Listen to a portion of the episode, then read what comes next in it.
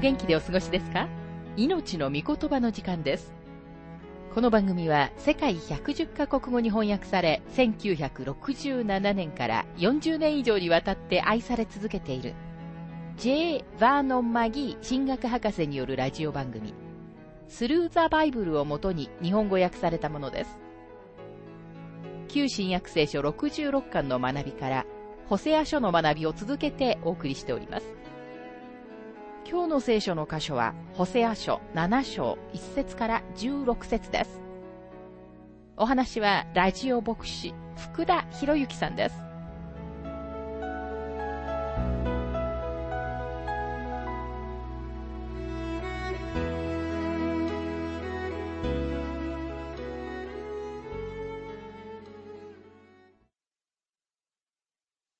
さて、ホセア書7章の学びに入りますが、7章から12章は、イスラエルを愛しておられる神様に立ち返ることによって、イスラエルは裁きを逃れることができるという事実を取り扱っています。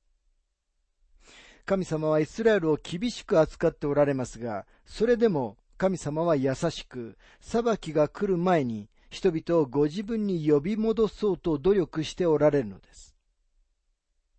しかしイスラエルは神様に頼る代わりにエジプトとアッシリアに頼ります。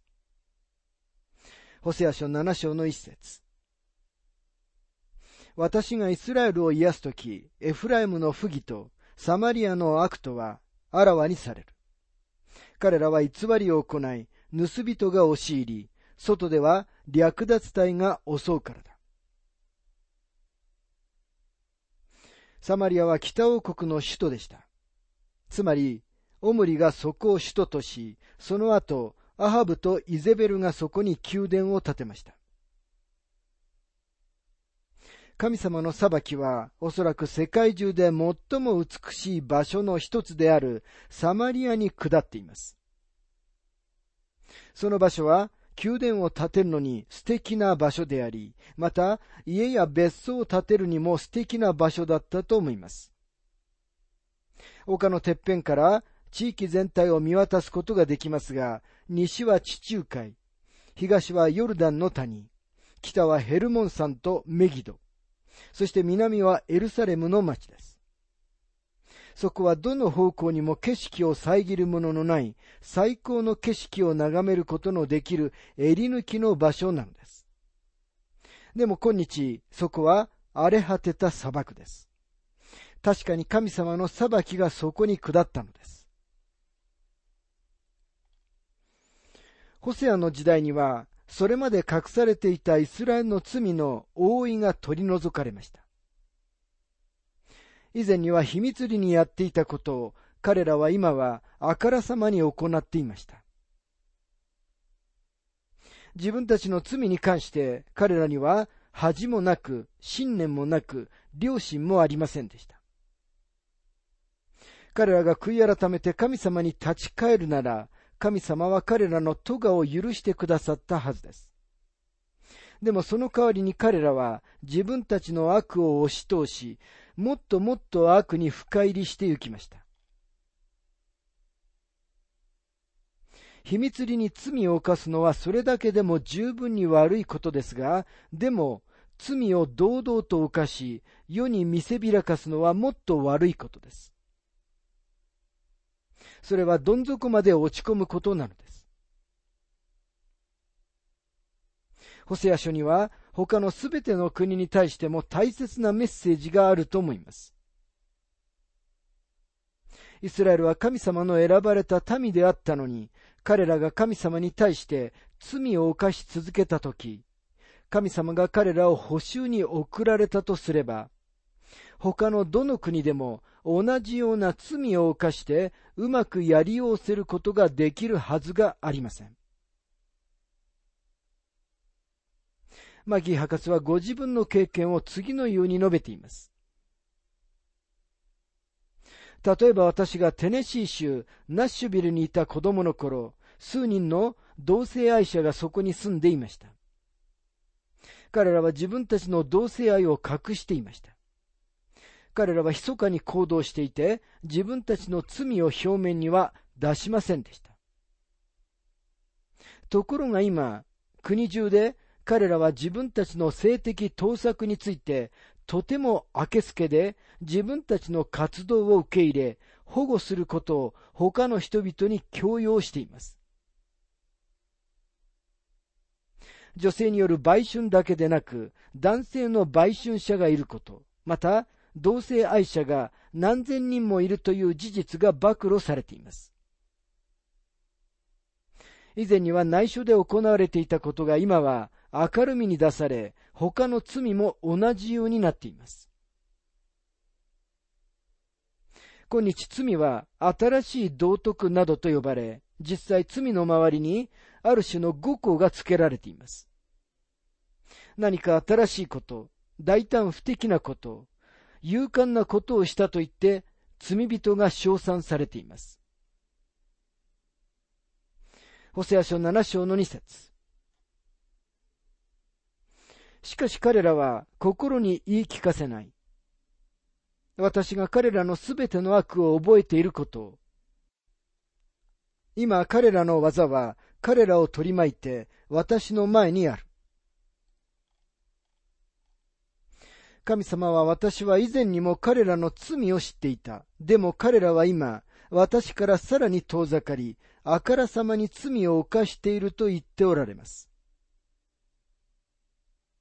言い換えれば彼らは今、不道徳の一番深みに到達したということです。ホセア書7章の3節彼らは悪を行って王を喜ばせ、偽り事を言って主張たちを喜ばせる。王も市長たちもこのような種類の行為を称賛しました。私たちの時代、教育、科学、政治、あるいは教会といったどんな分野であっても、そのリーダーシップが不敬で冒涜的な言葉を話すのは悲劇的なことです。今まさに彼らはそのようにしています。それもあからさまになっているもう一つのことです。口汚いリーダーは男らしいと言って称賛されます。そのことは同時に、その人がとても語彙に乏しく、自分自身を表現することができないということをも示しています。不幸なことにこの説は私たちの国に当てはまります。そして歴史は今は人類の結末の舞台から去って何世紀もの誇りに覆われて瓦礫の中に横たわっている過去の偉大な国々にもこの説が当てはまってきたのだということを教えてくれます。ホセア書7章の4節彼らは皆貫通するものだ。彼らは燃えるかまどのようだ。彼らはパン焼きであって、練り粉をこねてから、それが膨れるまで火を起こすのをやめている。パン屋さんはかまどを整えましたが、練り粉がこねられ、焼く準備ができるまでは熱を上げることはしませんでした。ここでは神様は霊的な会員のことではなく、ひどい不道徳について話しておられます。彼らは以前には自分たちの罪を隠していましたが、今彼らは燃えるかまどのように情欲で熱くなっています。今の時代男たちは自分たちに性的な能力があることを証明しようとし、また女性たちは自分たちが性的に敏感であるということを証明しようとしているような印象を受けます。ホセア書7章の5節我々の王の日に、市長たちは酒の熱に病み、王はあざける者たちと手を握る。王はアルコール中毒になり、馬鹿なことをして笑い物になっています。前にも言いましたが、とても重要なことなので繰り返しますが、北王国を滅ぼした者は、偶像礼拝、そして神様に背いたことです。それはいつでもひどい不道徳となって現れます。ワインと女性、酒瓶と売春宿、アルコール飲料とセックスが北王国の人々の注目を一手に集めていました。アルコール関係とセックス関係の職業が私たちの文明の中で目立つものになってきてはいないでしょうか。これらのことが今日様々な国で今までになくあからさまになっています。イスラエルでこれらの罪があからさまになったとき、神様はご自分が動かれ、彼らを裁かなくてはならないと言われました。ホセア書7章の6節彼らは陰謀を持って近づく。彼らの心はかまどのようで、その怒りは夜通しくすぶり、朝になると燃える火のように燃える。人々の情欲を駆り立てるためにあらゆることが行われています。今の時代、ポルノに関するいわゆる教養のある議論を聞きます。私たちは大人なのだから何を見たいか何を聞きたいかを選ぶ権利がなければならない。どこを見ても汚れたもので満ちている時には私たちが何を見たいか何を聞きたいかを選ぶ自由はありません。でもテレビやインターネットを通して入手できる情報や映像を選び取る自由と決断はあなたにかかっているのです。ホセア書7章の7節彼らは皆、かまどのように熱くなって、自分たちの裁きつかさを焼き尽くす。その王たちも皆倒れる。彼らのうち、誰一人私を呼び求める者はいない。その王たちも皆倒れると書かれています。北王国には一人も良い王はいませんでした。もし歴史書を振り返って、イスラエルとユダの王たちの一覧表を見るなら、ユダには数人の良い王がいたことに気づかれると思います。事実、ユダにはリバイバルを導いた5人の王たちがいました。でも北王国には一人の良い王もいなかったんです。一人一人の王がこれ以上ないほど邪悪でした。アハブとイゼベルが最悪ですが、他にも彼らのすぐ後に続く王たちも数人います。さらに北王国の多くの王たちは暗殺されました。彼らは短い歴史の中で9つも違う王朝を作りました。北王国の王たちはヤロブアムから始まりましたが、誰かが入ってきて彼の子孫を殺害するまでにあまり長くはかかりませんでした。別の王の家系が始まりますが、また他の誰かが殺されるまであまり長い時間はかかりません。数人の王たちの統治は短く、彼らの息子たちは王座にたどり着くことさえありませんでした。それは彼らに対する神様の裁きでした。お分かりのように神様はダビデの家系を選ばれ、その家系を祝福すると約束されたのです。神様は分裂した北の王国の王たちには、そのような約束はされませんでした。ホセア書7章の8節エフライムは国々の民の中に入り混じり、エフライムは生焼けのパン菓子となる。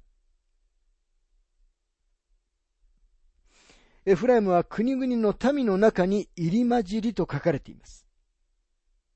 神様は決してイスラエルの民が他の民と入り混じることを欲してはおられませんでした。神様はご自分の子供たちに自分たちの仲間の中に留まってほしいと願っておられるようです。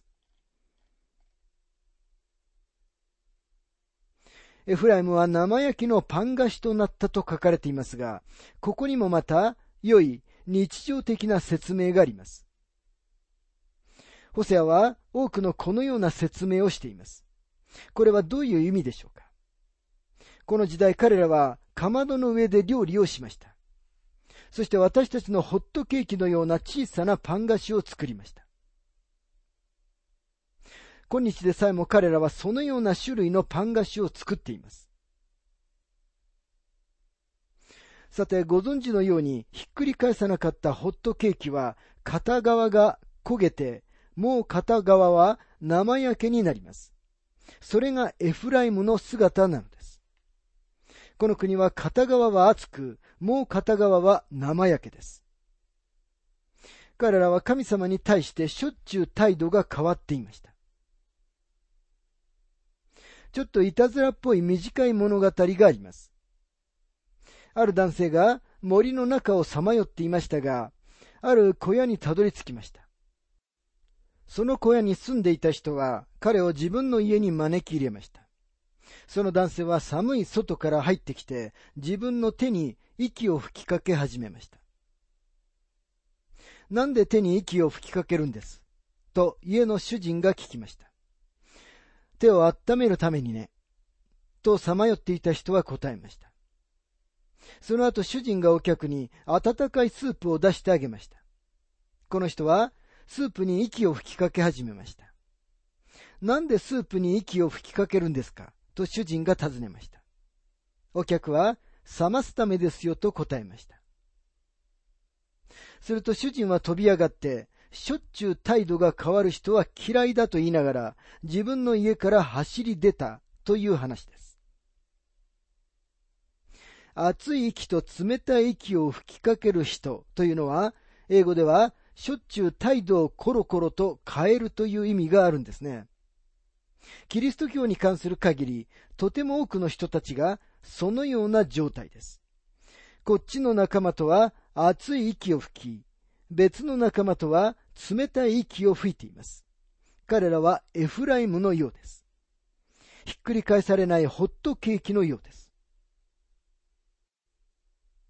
ホセア書7章の9節から11節他国人が彼の力を食い尽くすが、彼はそれに気づかない。白髪が生えても彼はそれに気づかない。イスラエルの高慢はその顔に現れ、彼らは彼らの神、主に立ち返らず、こうなっても主を尋ね求めない。エフライムは愚かで資料のない鳩のようになった。彼らはエジプトを呼び立て、アッシリアへ行く。ここにももう一つの面白い説明がされています。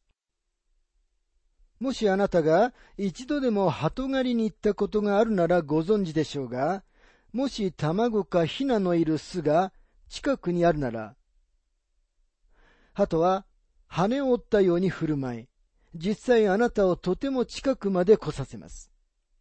鳩は自分の巣からあなたを遠ざけようとするのです。実際二つの理由でそれはあまり賢い行動とは言えません。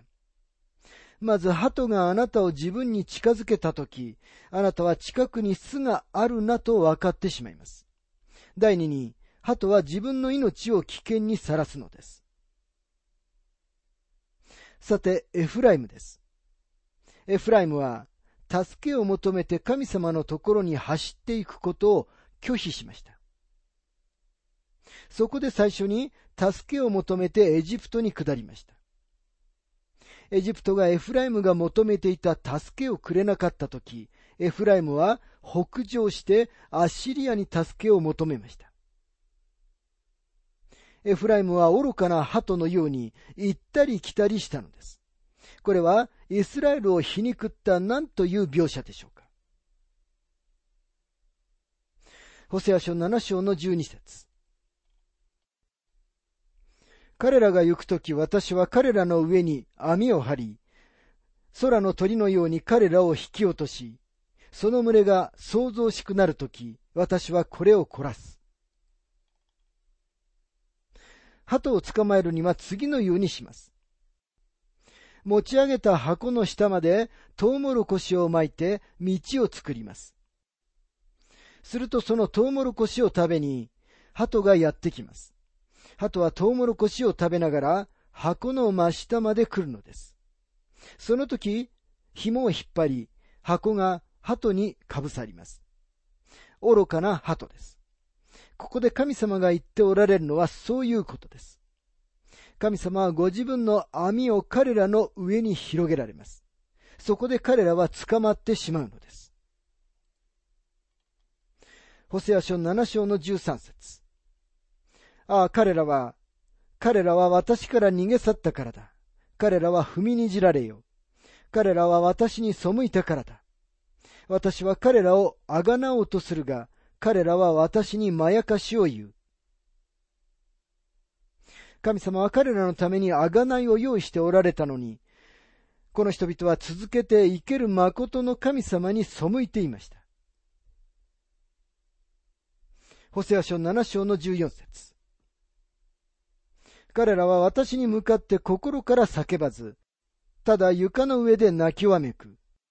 彼らは穀物と新しい葡萄酒のためには集まってくるが、私からは離れ去る。彼らは自分たちが直面している飢饉が彼らに対する神様の裁きであるということに気がつきませんでした。彼らは食べ物がないと言って泣きわめいていました。15節から16節私が訓戒し、私が彼らの腕を強くしたのに、彼らは私に対して悪事を企む。彼らは虚しいものに立ち返る。彼らはたるんだ弓のようだ。彼らの市長たちは、神を罵ったために剣に倒れる。これはエジプトの国であざけりとなる。彼らはたるんだ弓と書かれていますが、英語では偽りの弓のようだと訳されています。何かに向けて撃とうとして矢をつがえると、弓が切れてしまいます。それは偽りの弓なのです。その弓を信頼することはできません。これはエジプトの国であざけりとなると書かれています。神様はエジプトが彼らのとっている行動を見て、あざけり、馬鹿にし始めると言っておられるのです。この箇所は神様の御言葉のとても深刻な箇所であることがお分かりになると思います。ホセアは彼の時代に人気のある預言者ではありませんでした。今日でも彼は人気のある預言者になることはないと思います。それでも彼は私たちのためのメッセージを持っています。彼に耳を傾けることが賢明というものです。